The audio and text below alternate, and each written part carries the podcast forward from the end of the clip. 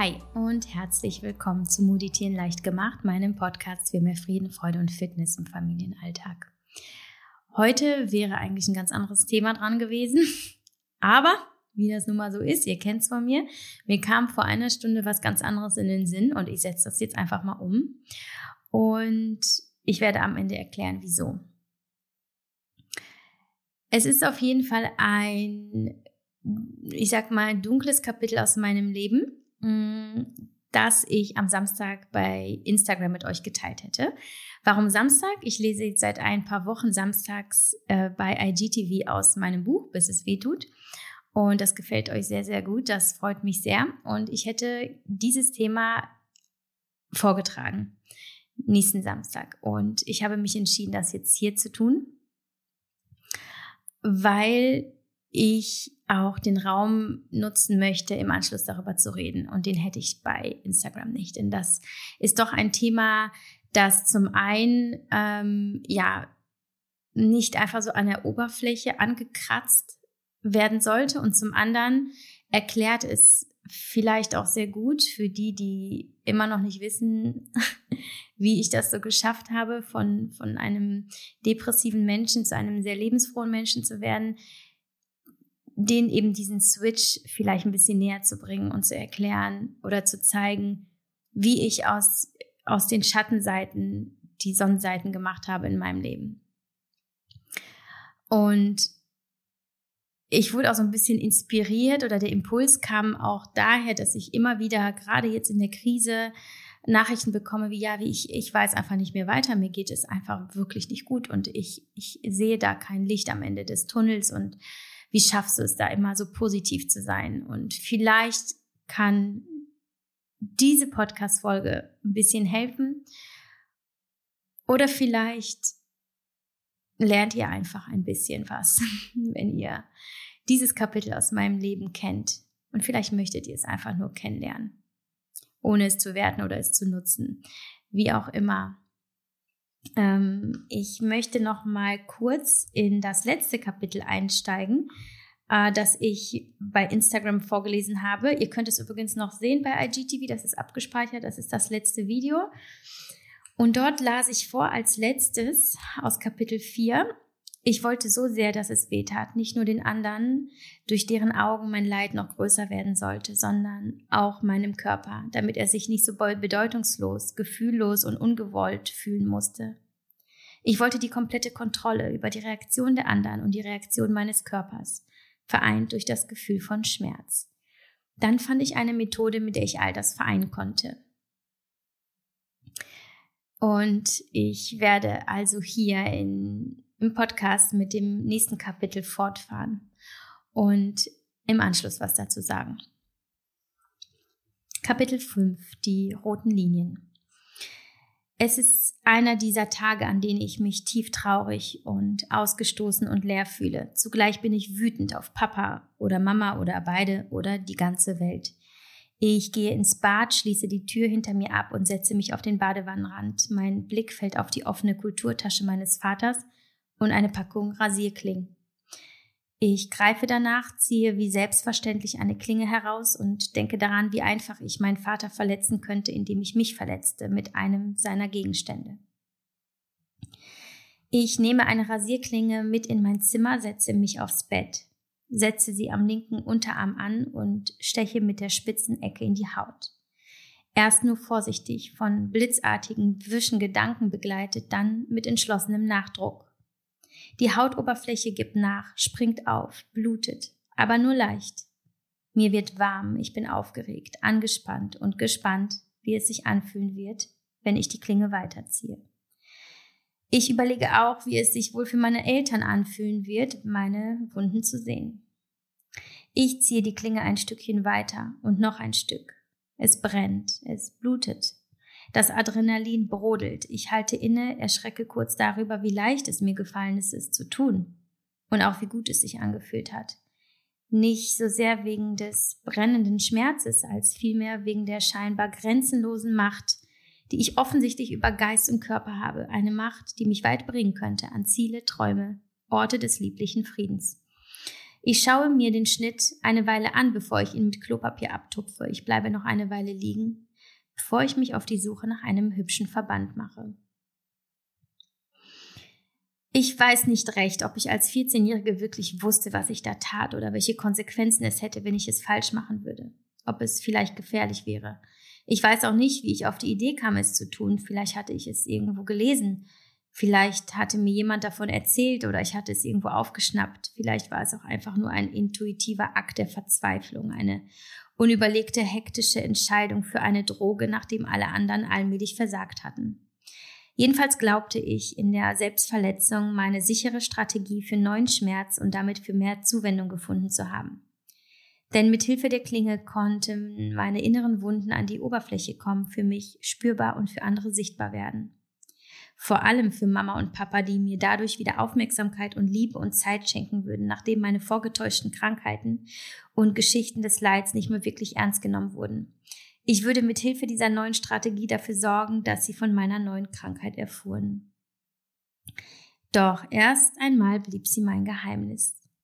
Die einzigen Zeugen waren meine vielen bunten Trolle auf der Fensterbank und die Backstreet Boys und die Kelly Family auf den Plakaten an den Wänden meines Kinderzimmers, meine kleine Ersatzfamilie, die nie Nein sagte und nie wegschaute.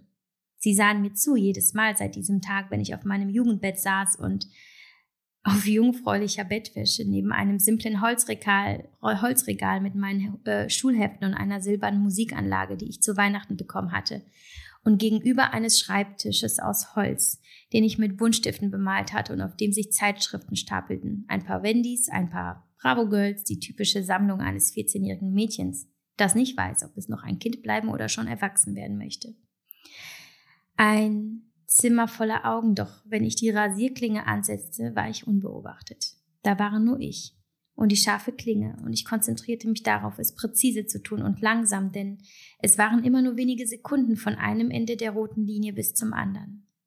Manchmal, an besonders schlechten Tagen, waren es zwei rote Linien, aber ich versuchte es immer bei einer zu, zu belassen. Schließlich hatte ich nur einen Arm. Ich zog die roten Linien nur mit rechts, da ich befürchtete, mit der linken Hand zu wenig Kontrolle über die Tiefe der Einschnitte zu haben. Mit den Wochen wurde das Ritzen zur Routine. Der beste Teil der Selbstverletzung war der des ersten Bluttropfens, der fast zeitgleich mit dem kribbelnden, kribbelnden Brennen kam. Keine Sekunde nachdem ich die oberste Hautschicht gespalten hatte. Dann hielt ich immer erst inne, schloss die Augen, atmete ein, atmete aus, atmete ein, atmete aus. Voller körperlicher und zugleich seelischer Hingabe für den Moment, als könnte ich ihn so für immer in meinem Körper konservieren.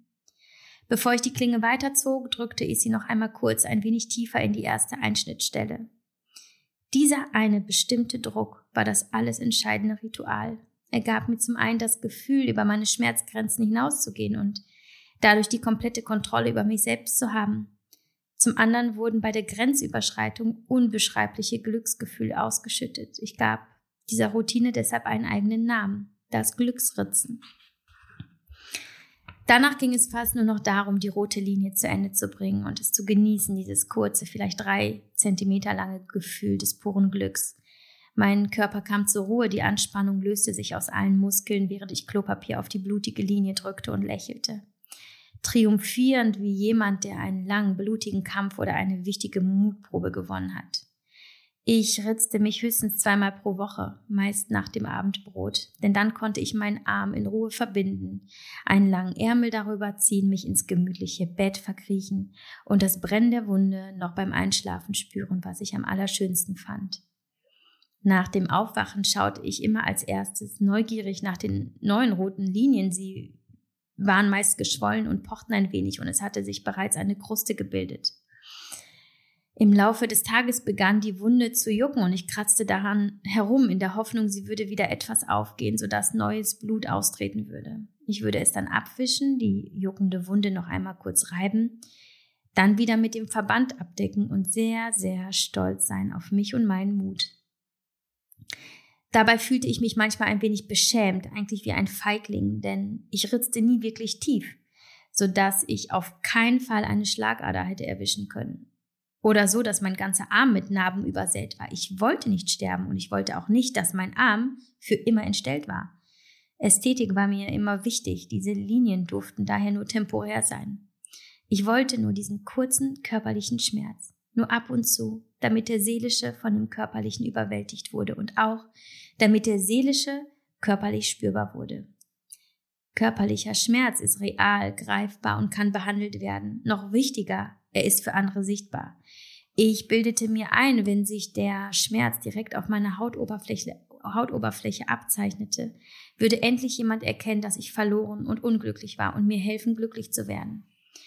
Derjenige würde mir Aufmerksamkeit schenken, sodass ich nicht mehr einsam sein müsste. Er würde auf mich aufpassen, sodass ich keine Ängste mehr hätte. Er würde mich umarmen, sodass ich mich geliebt fühlte. Ich ritzte also nicht wie ein Ritzer, ich ritzte wie ein verwirrter Patient, der aus Versehen nach dem falschen Medikament gegriffen und sich daran gewöhnt hatte, in dem naiven Glauben, damit geheilt zu werden. Meine roten Linien waren nicht das Medikament, sie waren nur eines der vielen Mittel zum Zweck für mehr Zuneigung, Empathie und Güte. Ich wollte doch nur, dass endlich jemand diese roten Linien sah, die aus den Tiefen meiner Seele an die Oberfläche gekommen waren dass er sie als Hilferuf deutete, mir half, mich bedingungslos liebte, ohne mich zu kritisieren oder zu verurteilen. Die erste, die diese rot linierten, der diesen, nochmal, die erste, die diesen rot linierten Seelenschmerz sah, war Lilia. Meine kleine, sensible, fürsorgliche, immer besorgte, zerbrechliche, empathische und kluge Schwester, die früher so mutig gewesen war. Ausgerechnet sie, die es nicht hätte sehen sollen, weil sie selbst Schutz brauchte und niemandem etwas getan hatte, vor allem nicht mir. Doch meine Schwester spürte immer den Schmerz der anderen, auch den, der kaum sichtbar war, sichtbar war, und sie verschloss nie ihre Augen. Es waren erst wenige Wochen seit meinem ersten Ritzen vergangen, als Lilia den Verband an meinem linken Unterarm entdeckte und wissen wollte, was passiert sei. Ich hätte ihre erschrockenen Augen am liebsten auch verbunden und gesagt, sie solle gehen, doch ich wusste, sie würde nicht gehen und wenn, dann nur hinter mir her, um mich anzuflehen, mich ihr zu öffnen.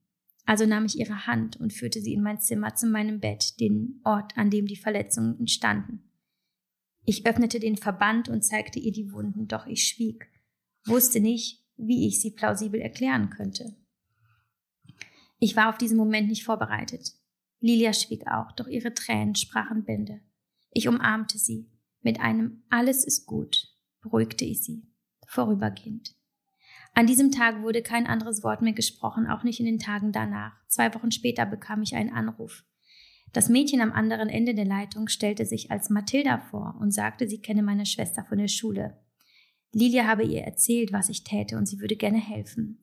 Wir trafen uns und quatschten über alles, nur nicht über das Ritzen. Auch beim nächsten Mal nicht und beim übernächsten Mal auch nicht. Dennoch half Mathilda mir, indem sie meine Freundin wurde, nach Maya die beste, die ich bislang hatte. Sie war humorvoll und wenn wir nicht herumalberten und miteinander lachten, sprachen wir über Jungs oder holten uns Weingummi an dem kleinen Kiosk vor ihrem Haus und aßen es in ihrem kleinen Jugendzimmer, das so unaufgeräumt war wie mein Leben. Auch Lilia sprach das Ritzen nie wieder an. Sie tat, als sei nichts geschehen. Dabei war das genaue Gegenteil passiert. Sie hatte Hilfe geholt, mir jemanden geschickt, der mich mit Aufmerksamkeit und Liebe überschüttete, als sei es das Normalste auf der Welt. Mathilda gab mir das, was ich so sehr brauchte, das, was meine Eltern nicht geben konnten oder wollten. Manchmal brannte die Wut, die Enttäuschung und die Traurigkeit stärker als die frischen Wunden auf meinem Arm, wenn meine Eltern den Verband mal wieder nicht gesehen hatten. Doch nichts von all dem schmerzte so sehr wie ihre Teilnahmslosigkeit, als die Wahrheit endlich ans Licht kam. An einem Herbstabend zog ich den Ärmel meiner Jeansjacke hoch und tat, als sei ich mit dem Auspacken meiner Schultasche beschäftigt, doch eigentlich wartete ich nur ungeduldig auf den Moment, in dem meine Mutter meinen Verband entdecken, meinen Arm packen, mich zu sich ziehen, fest umarmen und unter bitterlichen Tränen herausrufen würde, dass sie mich über alles liebe, und immer für mich da wäre. Die Reaktion fiel aber ganz anders aus, als ich sie mir in meinen Fantasien ausgemalt hatte. Ja, sie sah den Verband und ja, sie packte meinen Arm, doch statt der erhofften verzeihenden Liebe begegneten mir nur Unverständnis und Ärger und zerschmetterten meine Illusionen von der endgültigen Erlösung wie ein dünn Wandspiegel. Da lagen sie nun all die Scherben, mit denen ich mich in dem Augenblick am liebsten wieder verletzt hätte um ihr zu zeigen, dass sie mich doch für immer verlieren könnte.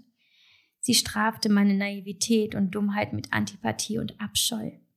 Auch mein Vater zeigte kein Mitgefühl und sagte lediglich, ich solle den Schwachsinn lassen, sonst würde er mich in die Klapse stecken. Sie schnauzten mich beide nur an, ohne meine roten Linien anzuschauen, ohne mir zuzuhören, ohne mit mir zum Arzt zu gehen. Es war ein Schock. Mein Plan war nicht aufgegangen, die ersehnte Aufmerksamkeit und Liebe waren ausgeblieben. Und ich war ratlos, denn was hätte meine Eltern stärker alarmieren können als die Wunden an meinem Arm? Einige Tage später ritzte ich mir das Glück zum letzten Mal, um zu sehen, ob es sich immer noch wie Glück anfühlen würde. Tat es nicht. Was schmerzte, war nur noch diese betäubende Leere und Resignation, die die Klinge hinterließ. Seitdem habe ich sie nie mehr durch meine Haut gezogen. So, das war also Kapitel Nummer 5. Ähm, und darin ging es also um die Phase meiner Selbstverletzung, so zwischen meinem 14. und 15. Lebensjahr. Ähm, ich werde jetzt nicht den kompletten Kontext erzählen, äh, weil das ja letztlich ein ganzes Buch füllte. ähm, aber das ist auch nicht wichtig.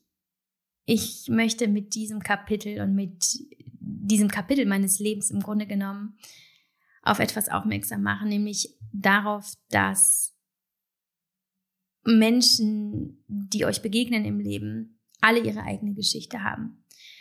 Und wir neigen dazu, sie schnell zu verurteilen und sie schnell in eine Schublade zu stecken, zu sagen, ja, was ist das denn für ein Mensch und wieso ist der so und so und das geht ja gar nicht. Und das begegnet mir so häufig im Leben, dass die Menschen so unreflektiert sind und nicht darüber nachdenken, warum der Mensch, der einem gerade begegnet, der einen wütend macht, der anders ist als man selbst, dass der eben halt auch seine Geschichte hat. Und wer weiß, wie schlimm diese Geschichte war oder ist. Und mir ist auch total bewusst, dass es auf viele bei Instagram so wirkt, als sei ich ein total gesegneter Mensch, ja, mit einem tollen Leben, einem tollen Haus, mit einem tollen Mann, mit tollen Kindern, mit, ja, mit meiner Sportlichkeit, mit künstlerischem Talent und was auch immer mir so immer geschickt wird. Und äh, ich will nicht sagen vorgeworfen, es ist kein Vorwurf, aber ich bekomme Nachrichten dieser Art recht häufig. Ähm, gerade wenn ich mich auch vielleicht mal über etwas beschwere, dass es dann häufig heißt, ja, gerade du mit deinem tollen Leben. Es gibt auch welche, gerade die, die mein Buch kennen, die mir Sätze schreiben wie, wie schaffst du es bloß, mit deiner Vergangenheit so positiv zu sein? Und deswegen möchte ich diese Podcast-Folge dazu nutzen, euch in, in meine Welt mitzunehmen, in die echte Welt. Äh, abseits von Instagram oder abseits von dem, was man eben kurz erzählen kann in einer Story oder in einem Post. Wobei natürlich durch meine Texte und meine Gedichte immer wieder klar wird, dass es nicht immer einfach war und dass ich auch nicht immer der Mensch war, der ich heute bin. Ist ja logisch, sind wir alle nicht aber eben, dass ihr diese Welt seht, aus der ich komme und die zu mir gehört. Oder besser gesagt, zu der das Licht genauso gehört wie das Dunkle. Oder wie ich gerne sage, ohne Dunkelheit gibt es kein Licht. Und vielleicht bringt es ja denen Mut und Hoffnung, die es brauchen, gerade jetzt oder generell im Leben. Und ich glaube, jeder hat mal so einen Moment in seinem Leben, wo es sehr, sehr schwer ist und wo man ja kaum ja kaum eben Zuversicht und Hoffnung und, und Vertrauen schöpfen kann, weil es eben so scheiße ist. Und ich glaube, das ist auch völlig normal. Also wenn du richtig tief am Boden bist, vielleicht sogar Depressionen hast, dann wird dir ein positives Gesicht, Gedicht, äh, Gesicht auch nicht, aber ein positives Gedicht nicht helfen und ähm, vielleicht auch nicht, dass jemand dir auf die Schulter klopft und sagt, hey, das wird schon, das ist mir völlig klar, das habe ich auch alles erlebt. Ähm, aber ich möchte halt eben aus aus meiner Perspektive, ich kenne diese ganzen Phasen so gut. Ich war depressiv und ich, ich hatte auch Selbstmordgedanken und ich weiß, dass da in dem Moment kaum etwas hilft. Aber ich glaube, mir hätte in diesem Moment geholfen, wenn jemand gesagt hätte, hey, ich habe das auch durchgemacht und ich kenne das und ich teile mit dir meine Erfahrung, weil egal was wir haben im Leben, in welchem Struggle wir sind, welcher Herausforderung ähm, ob wir was Neues beginnen, ob wir ähm, uns ja mit Neuem konfrontieren müssen. Es ist immer hilfreich, jemanden als Leitfigur zu haben oder als Vorbild oder jemand, der sagt, hey, ich habe das auch geschafft. Und ich glaube, das kann sehr motivierend sein. Also vielleicht bringt es ja den Mut und Hoffnung, die es brauchen. Hatte ich damals alles nicht. Ich war wirklich komplett am Arsch. Nicht nur in der Zeit zwischen meinem 14. und 16. Lebensjahr, wo ich besonders rebellisch war und mich eben selbst verletzte, sondern auch davor und lange danach hatte ich in dem Sinne zwei Gesichter. Also einmal das Strahlende nach außen und das Weinende. Ähm, ich fand mein Leben und meine Existenz so furchtbar und so hoffnungslos und dachte nicht im Traum daran, dass es jemals anders sein könnte. Ich dachte, ich sei dazu ver verbannt, so zu sein und so zu leben. Und es ging uns ja gar nicht unfassbar schlecht. Ich meine, wir hatten immer ein Dach über dem Kopf und Essen und ein Auto und eine Katze und wir gingen auch auf eine Waldorfschule, die Geld kostet. Aber wir waren eben arm an Liebe. Liebe war ja, das war so portionsweise da. Und auch nur in bestimmten Situationen und auch nur im Tausch gegen eine bestimmte Leistung. Das heißt, zu Hause war die Stimmung in der Regel eiskalt. Und ich war neidisch auf alle Freunde, denen es meiner Meinung nach so viel besser ging als mir, die besser aussahen, die bessere Anziehsachen hatten, bessere Häuser. Irgendwie dachte ich immer, alle, allen geht's besser als mir. Und so ging ich eben diese, diese Abwärtsspirale immer weiter runter. Ich sehnte mich so sehr nach Liebe, nach Aufmerksamkeit, nach Zugehörigkeit und hatte aber keinen Platz in dieser Gesellschaft, weder zu Hause noch draußen, weil ich mich immer verglich und mich immer dabei weiter von mir selbst entfernte. Wobei ich auch natürlich sagen muss, ich war ein Kind und ich war Jugendliche. Also wie sehr, wie sehr kann man bei sich sein in diesem Alter? Ist auch nochmal eine andere Frage, aber dadurch, dass mir diese komplette Sicherheit im Elternhaus gefehlt hat, dieses, hey, du bist gut genug und alles ist äh, toll, was du machst, beziehungsweise du bist einfach einzigartig und und wir akzeptieren dich mit allen, ähm, ich sag mal, Ups und Downs. Das hatte ich nicht. Ich hatte immer das Gefühl, ich muss etwas leisten. Ich muss mich darstellen, um eben geliebt zu werden, um gemocht zu werden. Und das war dann nicht nur zu Hause so, sondern halt auch eben ähm, außerhalb, wo ich immer wieder neue Methoden entwickelte, ähm, Aufmerksamkeit zu bekommen und die Liebe und Applaus und dass man mich toll fand. Und ähm, genau, und dann gab es natürlich auch viele Methoden, die eben ähm, sehr drastisch waren, wie eben dieses Ritzen. Das Ritzen war für mich ja vielmehr ein Experiment mit dem ich scheiterte und das ja eigentlich ohnehin zum Scheitern verurteilt ist, ver, zu, äh, verurteilt ist. Denn Ritzen ist ja eine sehr ernste Persönlichkeitsstörung. Ähm, doch gar nicht so selten. Also eine Studie der ähm, Klinik für Jugend und Jugendpsych äh, für Kinder- und Jugendpsychiatrie ähm, in Heidelberg ähm, hat ergeben, dass rund ein Drittel aller Schülerinnen zwischen äh, 14 und 16 Jahren allein im Rhein-Neckar-Kreis schon einmal absichtlich eine Selbstschnittverletzung äh, zugefügt haben. Das heißt, 18 Prozent der Schülerinnen und 8 Prozent der Schüler tun dies demnach häufiger. Und das finde ich schon krass. Ähm, was vielleicht nochmal zur Erklärung, was ist dieses selbstverletzende Verhalten für die, die das, für die das Thema jetzt ganz neu ist? Ähm, also das ist halt eben das absichtliche Zufügen von äußerlichen Wunden. Ähm, da, das macht man dann zum Beispiel mit ähm, einem Messer oder mit anderen Klingen, so wie ich. Ähm, Verletzungen mit, äh, mit heißem Wasser, mit heißem Bügeleisen, mit Zigaretten auf der Haut, meist an Armen und Beinen. Und die Gründe sind dafür ganz unterschiedlich. Manchmal ist es wirklich bloß Neugierde oder weil Freunde es machen oder Stars es machen und man es auch ausprobieren will. Ähm, Psychiater und Psychologen aber sehen meist einen Zusammenhang mit Depressionen infolge von Störungen in der Kindheit. Also es könnte zum Beispiel sein, dass eben das Kind sich abgelehnt gefühlt hatte oder das Kind tatsächlich abgelehnt wurde, das wenig Liebe erfahren hat und so auch kaum Selbstwertgefühl entwickeln konnte, ähm, wo ich mich natürlich auch sehe. Gleichzeitig können es auch Traumata sein, wie schlimme Scheidungsverläufe, der frühe Tod des Elternteils, sexueller oder emotionaler Missbrauch. Und ähm, ja, das alles führt halt eben dazu, dass sich eine große Wut aufstaut oder eben eine Trauer, ähm, diverse emotionale, bedrückende Zustände. Und ja, das das Kind oder der Jugendliche nicht weiß, sich, also nicht, sich nicht durchzusetzen weiß in seinem sozialen Umfeld. Und das baut halt eben eine, eine Spannung auf, eine innerliche Spannung, die irgendwie raus muss. Und Betroffene ähm, oder man kann auch sagen Ritzer sagen genau das. Ritzen löst Anspannung. Und bei mir war das eine Mischung aus, ähm, ja, ich habe ein Ventil für meine Anspannung, für meine Wut, meine Trauer, die Sehnsucht. Ich fühlte mich lebendig, konnte mich spüren, wo sonst eben nur Leere war. Und gleichzeitig war es auch eine Strategie, um auf mich aufmerksam zu machen. Ich wollte ja, dass jemand sieht, dass ich es tue. Das macht übrigens auch den Unterschied zu den meisten Ritzern aus. Ähm, dass, ja, im Gegenteil, also, dass ich eben nicht, nicht unbedingt nur für, das war nicht nur ein Akt für mich, wobei der auch sehr wichtig war, äh, sondern auch ein Mittel zum Zweck. Ähm, ich wollte eben, dass jemand erkennt, was ich tue. Als Mittel für mehr Aufmerksamkeit im Grunde genommen.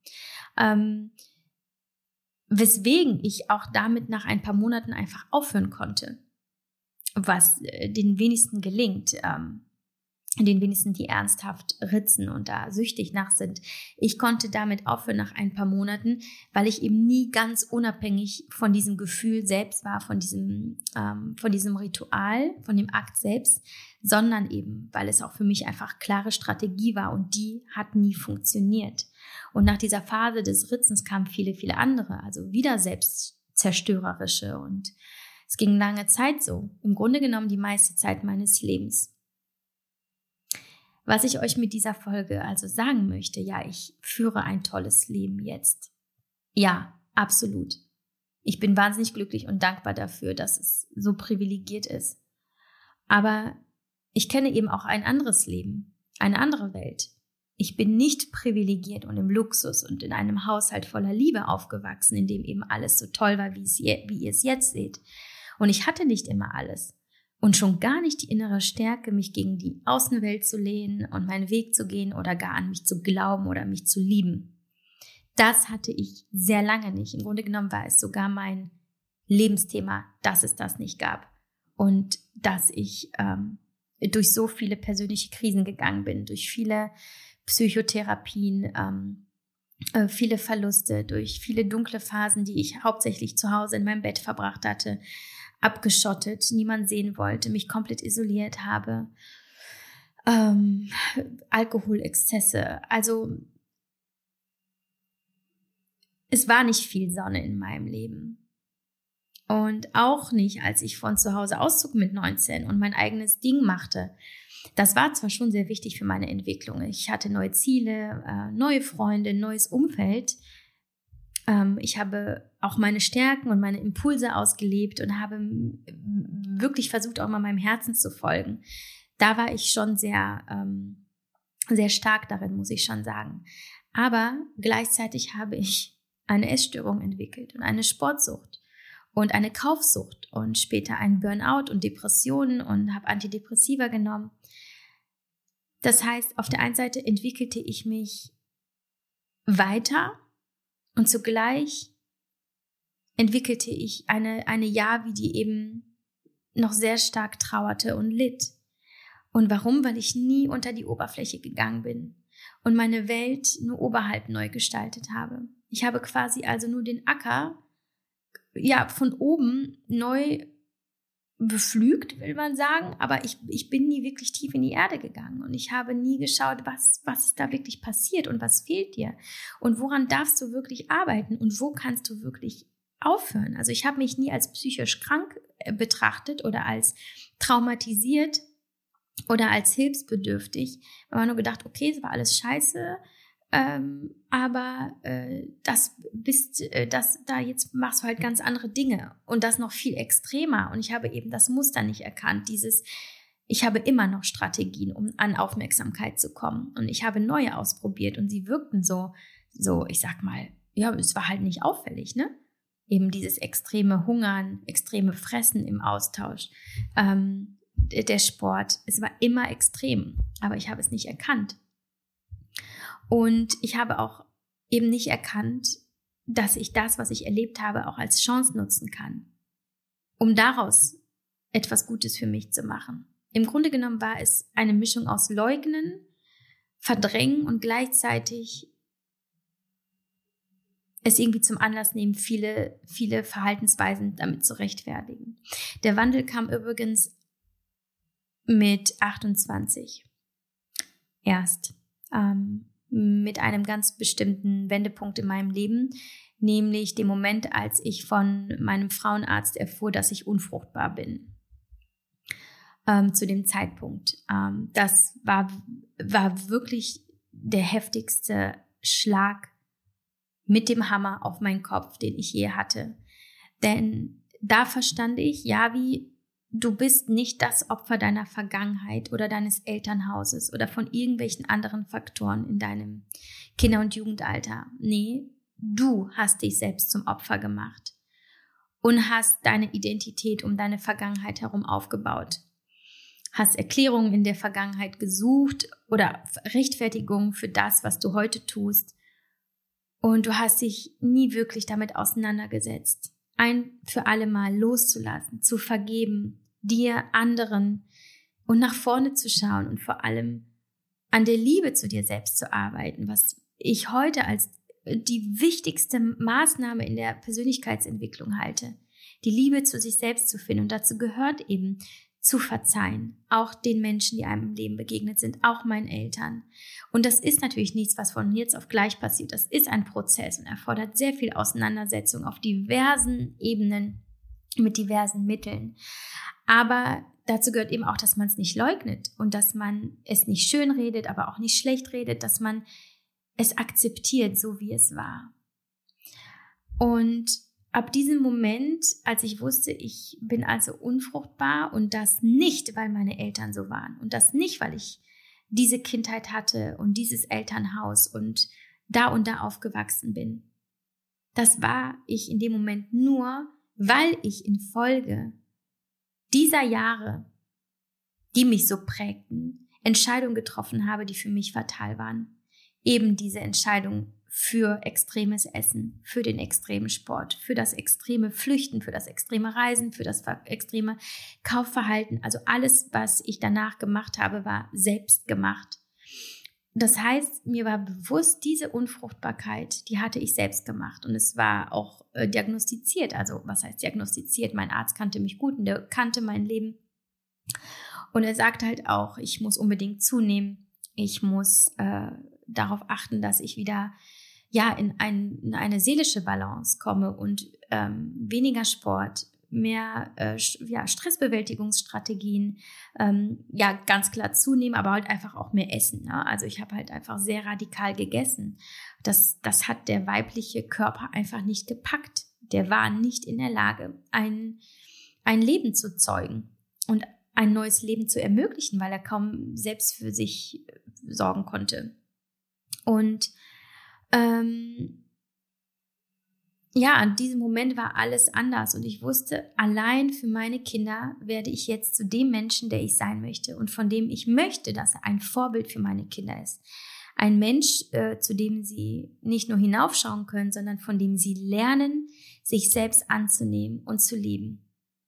Ja, durch bloße Nachahmung, indem sie sehen, wie ich mein Leben führe und wie ich mit mir selbst umgehe und was ich ihnen gebe, die Liebe, die Aufmerksamkeit, ähm, die, äh, die Sicherheit, dass sie, was auch immer sie tun, was auch immer sie denken, was auch immer sie fühlen, dass sie hier ein Zuhause haben und komplett akzeptiert sind. Und jetzt kommt der Punkt. Das ist mein Sinn. Für all das, was ich heute bin, für das, was ich damals war, für das, was ich in Zukunft tun werde. Das ist der Sinn in meinem Leben. Ähm, früher hatte mein Leben keinen Sinn für mich. Aber das hat es heute, weil ich erkannt habe, dass alles gut so war, wie es passiert war. Das war mein Weg.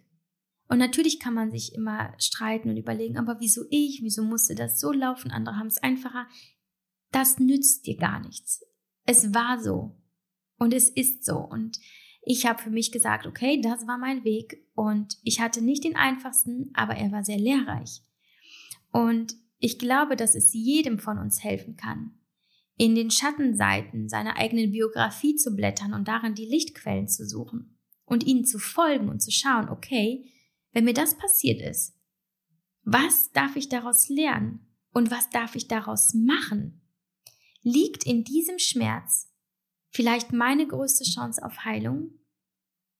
Kann ich in diesem Schmerz erkennen,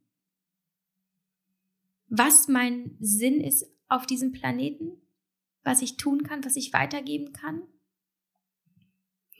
Es wird häufig eben vergessen, dass das, was besonders schlimm war und das, was besonders belastend war und das, was man selber am liebsten verdrängen möchte, eigentlich immer die größte Chance ist im Leben. Eine Chance zu wachsen, zu lernen, etwas draus zu machen. Und das habe ich auch gemacht. Ich habe für mich einfach verstanden, dass ich erst eben durch viele, viele dunkle Jahre gehen musste und auch noch lange irren musste und auch noch viele weitere Fehler begangen habe, auch als ich von zu Hause weg war. Aber dass ich im richtigen Augenblick erkannt habe, dass ich die Selbstverantwortung habe für mein Leben. Niemand ist dafür verantwortlich, wie ich mich heute fühle. Heute kann ich entscheiden, was ich denke, was ich mache, was quasi über mein Morgen entscheidet. Und über mein Morgen entscheiden nur meine Gedanken. Und wenn ich sie sanft formuliere und gut und ich will nicht sagen naiv oder irgendwie ähm, blauäugig oder dass ich sage, hey, ist doch alles schön gewesen, denn darum geht's nicht. Man muss nichts beschönigen. Natürlich war es scheiße. Aber es war scheiße. Es ist eben der Punkt. Es ist die Vergangenheit. Und wir sind jetzt im Hier und das ist das Allerwichtigste. Und heute, noch heute, können wir uns hinsetzen und überlegen, warum ist mir das damals passiert? Und wie kann ich es nutzen für mich, um daraus etwas Großartiges zu schaffen und darin den Sinn zu sehen? Das wollte ich euch nur mitgeben, diesen kurzen Gedanken und meine Erfahrung. Und damit zeigen, dass ich diese positive Einstellung, die ihr immer wahrnehmt und ähm, ja, meine starke Haltung, dass ich sie selbst entwickelt habe, aus dem Schmerz heraus und aus der Erkenntnis, dass nur ich mich selbst in meiner Vergangenheit gefangen halte und dass es niemand mehr tut und dass irgendwann eben dieser, diese Einsicht da war, dass ich mein Leben gestalten darf und dass ich nicht das Opfer meiner Vergangenheit bin. Ich wäre mein Opfer, mein eigenes Opfer, wenn ich noch immer in dieser Vergangenheit hängen würde. Aber das bin ich nicht und das möchte ich nicht. Und ich bin dankbar für alles, was passiert ist und dankbar, dass ich daraus so stark werden konnte und heute genießen kann, dass ich mir dieses Leben erbaut habe, dass ich Dinge in mein Leben und Menschen in mein Leben gezogen habe, die ähm, ja im Grunde genommen das Resultat meiner positiven und lebensbejahenden Einstellung sind.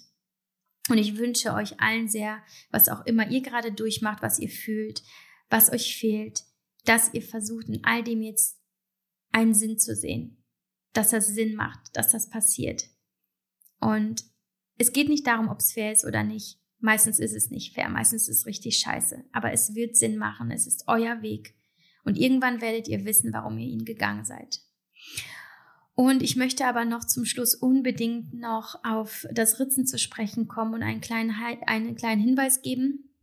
Ähm, wenn du dich selbst verletzt ähm, oder dich in einem anderen ähm, schwierigen Punkt in deinem Leben befindest, der in die, in die ähnliche Richtung geht, ähm, dann such Hilfe, wende dich bitte an einen professionellen Kontakt, der dir helfen kann, zum Beispiel an ein Kinder- und Jugendzentrum, eine Beratungsstelle, an einen Kinder- und Jugendpsychiater oder Psychotherapeuten oder Spezielle Ambulanzen bieten auch solche ersten Anlaufstellen an.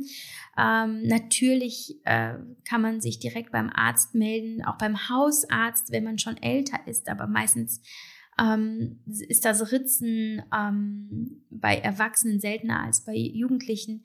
Vielleicht hast du selber schon Kinder, die ähm, ähnliches Verhalten aufweisen.